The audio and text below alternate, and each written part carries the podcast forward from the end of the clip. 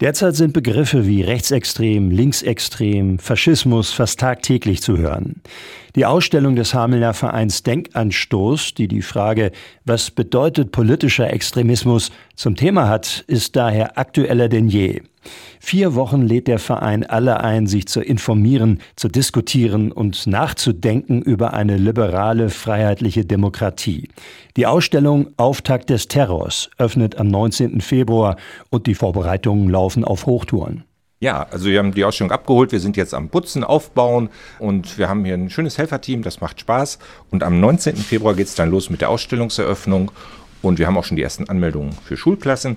Äh, also im Augenblick sind wir sehr optimistisch, dass das eine interessante, spannende Bildungsveranstaltung hier im Bahnhof wird. Überschrift ist Extremismus heute und gestern. Sagt Ralf Hermes vom Verein Denkanstoß. Die Ausstellung hat die Ereignisse nach dem 30. Januar 1933 zum Thema. Dabei geht es darum zu verdeutlichen, was Extremismus, hier Rechtsextremismus überhaupt ist. Man hat manchmal den Eindruck, die Leute finden das gar nicht mehr so schlimm. Und diese Ausstellung verdeutlicht eigentlich, was da tatsächlich hintersteht, hinter diesem Begriff. Da geht es um Gewalt, da geht es um Missbrauch, da geht es um Foltern von Menschen. Also wirklich ernste, schlimme Zeiten. Und das ist nicht fiktiv, Science Fiction, sondern es war tatsächlich vor Hunderten ein Jahr äh, nach der Machtübernahme von Hitler und den Nationalsozialisten.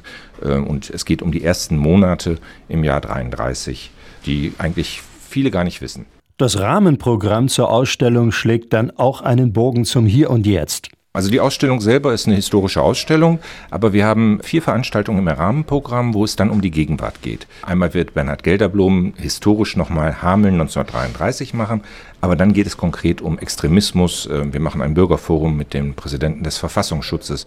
Wir haben einen Professor aus Kassel eingeladen zum Thema AfD, wie sich diese Partei ja, extremisiert hat. Also es gibt viele Bildungsveranstaltungen, Informationsveranstaltungen, Diskussions- und Austauschforen und wir wollen einfach mit den Leuten auch ins Gespräch kommen im Rahmen von Ausstellungsführungen.